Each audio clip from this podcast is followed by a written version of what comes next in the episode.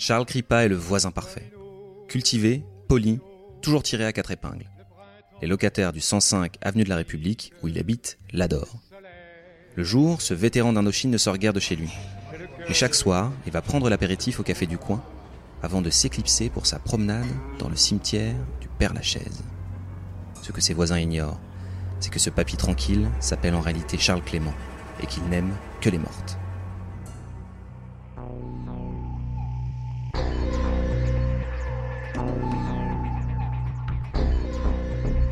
Scène de crime. Ça m'intéresse, vous embarque sur les traces sanglantes des pires meurtriers de l'histoire.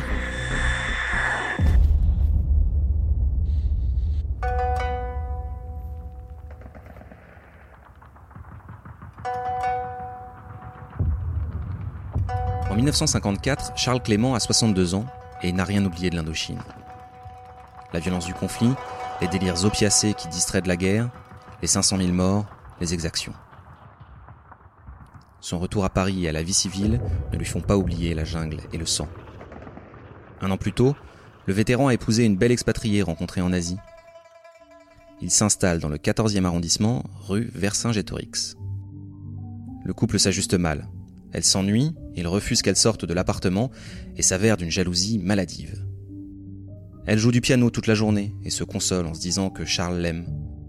D'une drôle de façon. Il ne lui fait l'amour que si elle se couche, main croisée sur la poitrine, paupières closes, en restant totalement immobile. Un jour, n'y tenant plus, elle essaie de l'enlacer, de l'embrasser. Il la repousse et la frappe sauvagement. La rupture est consommée. Début 1956, on n'entend plus résonner le piano de Madame Clément dans l'immeuble. Peu de temps après, Charles Clément déménage, seul. Il s'appelle désormais Charles Crippa et réside au 105 avenue de la République. Toute la journée, il se terre chez lui. Au crépuscule, il va prendre l'apéritif au café d'à côté et raconte son Indochine aux habitués. Une grenade lui a arraché deux doigts. Tout le monde l'admire. Mais chaque soir, vers 21h, il prend congé pour sa promenade quotidienne. Personne ne sait qu'il écume chaque nuit le cimetière du Père-Lachaise. Charles repense à ses mortes chéries. En 1956, il s'est remarié avec une certaine Félicie. Au bout de quelques mois, sa jeune épouse a refusé, comme la précédente, d'obtempérer à ses manies sexuelles. Elle aussi a disparu. Beaucoup d'autres ont suivi, au rythme d'une ou deux par mois. 1958. Depuis un an, la police est sur les dents, car une douzaine de femmes seules et de prostituées ont été portées disparues ou retrouvées étranglées. Toutes dans l'Est parisien, essentiellement à proximité du Père Lachaise. Et aucune piste. Mais le 12 janvier, une senteur immonde émane de l'appartement de Charles Crippa. On le retrouve le crâne explosé, la moitié du visage emporté par la balle d'un revolver qu'il serre encore. Dans une lettre, il avoue ses crimes. Dans la salle de bain, la baignoire est pleine d'une bouillie brun-rouge qui exhale une insupportable odeur.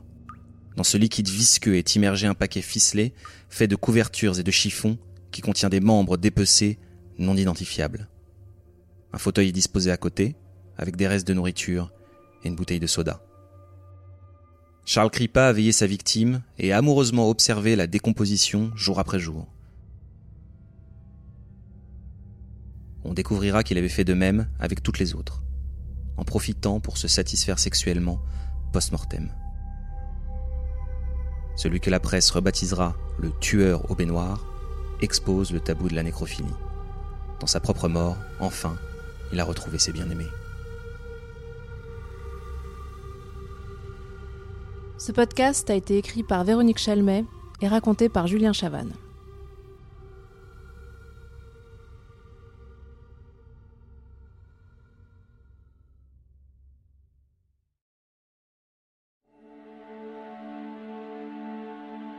Lancez-vous dans une traque haletante et impitoyable à travers les Balkans avec La Vierge jurée, le nouveau thriller de Jean-Christophe Beaucoup.